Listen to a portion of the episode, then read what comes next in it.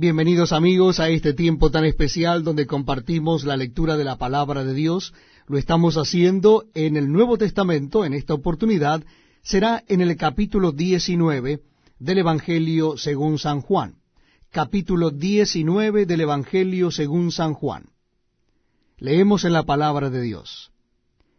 Así que entonces tomó Pilato a Jesús y le azotó y los soldados entretejieron una corona de espinas, y la pusieron sobre su cabeza, y le vistieron con un manto de púrpura, y le decían, Salve, rey de los judíos, y le daban de bofetadas. Entonces Pilato salió otra vez, y les dijo, Mirad, os lo traigo fuera, para que entendáis que ningún delito hallo en él. Y salió Jesús llevando la corona de espinas y el manto de púrpura. Y Pilato les dijo, He aquí el hombre. Cuando le vieron los principales sacerdotes y los alguaciles, dieron voces diciendo, Crucifícale, crucifícale. Pilato les dijo, Tomadle vosotros y crucificadle, porque yo no hallo delito en él. Los judíos le respondieron, Nosotros tenemos una ley, y según nuestra ley debe morir, porque se hizo a sí mismo hijo de Dios. Cuando Pilato oyó decir esto, tuvo más miedo, y entró otra vez en el pretorio y dijo a Jesús, ¿De dónde eres tú? Mas Jesús no le dio respuesta. Entonces le dijo Pilato, ¿A mí no me hablas? ¿No sabes que tengo autoridad para crucificarte y que tengo autoridad para soltarte? Respondió Jesús, Ninguna autoridad tendrías contra mí si no te fuese dada de arriba. Por tanto, el que a ti me ha entregado, mayor pecado tiene. Desde entonces procuraba Pilato soltarle. Pero los judíos daban voces diciendo, si a éste sueltas, no eres amigo de César. Todo el que se hace rey, a César se opone. Entonces Pilato, oyendo esto, llevó fuera a Jesús y se sentó en el tribunal en el lugar llamado el enlosado y en hebreo Gabata. Era la preparación de la Pascua y como la hora sexta. Entonces dijo a los judíos, He aquí vuestro rey. Pero ellos gritaron, Fuera, fuera, crucifícale. Pilato les dijo, ¿A vuestro rey he de crucificar? Respondieron los principales sacerdotes, No tenemos más rey que César. Así que entonces lo entregó a Helios para que fuese crucificado. Tomaron pues a Jesús y le llevaron. Y él, cargando su cruz, salió al lugar llamado de la calavera y en hebreo Gólgota. Y allí le crucificaron y con él a otros dos, uno a cada lado, y a Jesús en medio. Escribió también Pilato un título que puso sobre la cruz, el cual decía, Jesús Nazareno, Rey de los Judíos. Y muchos de los judíos leyeron este título porque el lugar donde Jesús fue crucificado estaba cerca de la ciudad, y el título estaba escrito en hebreo, en griego y en latín.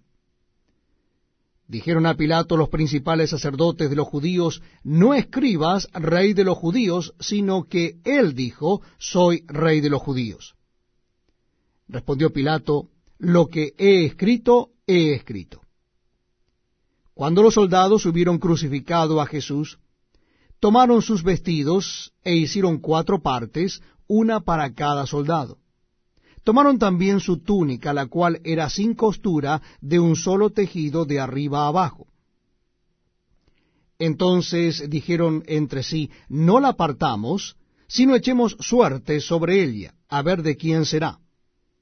Esto fue para que se cumpliese la escritura que dice, repartieron entre sí mis vestidos, y sobre mi ropa echaron suertes. Y así hicieron los soldados. Estaban junto a la cruz de Jesús su madre, y la hermana de su madre, María mujer de Cleofas, y María Magdalena. Cuando vio Jesús a su madre y al discípulo a quien él amaba, que estaba presente, dijo a su madre, Mujer, he ahí tu hijo. Después dijo al discípulo, He ahí tu madre. Y desde aquella hora el discípulo la recibió en su casa. Después de esto, Sabiendo Jesús que ya todo estaba consumado, dijo, para que la escritura se cumpliese, tengo sed. Y estaba allí una vasija llena de vinagre.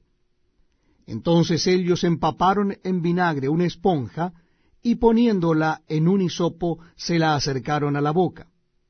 Cuando Jesús hubo tomado el vinagre, dijo, Consumado es. Y habiendo inclinado la cabeza, entregó el Espíritu. Entonces los judíos, por cuanto era la preparación de la Pascua, a fin de que los cuerpos no quedasen en la cruz en el día de reposo, pues aquel día de reposo era de gran solemnidad, rogaron a Pilato que se les quebrasen las piernas y fuesen quitados de allí. Vinieron pues los soldados y quebraron las piernas al primero y asimismo al otro que había sido crucificado con él. Mas cuando llegaron a Jesús, como le vieron ya muerto, no le quebraron las piernas.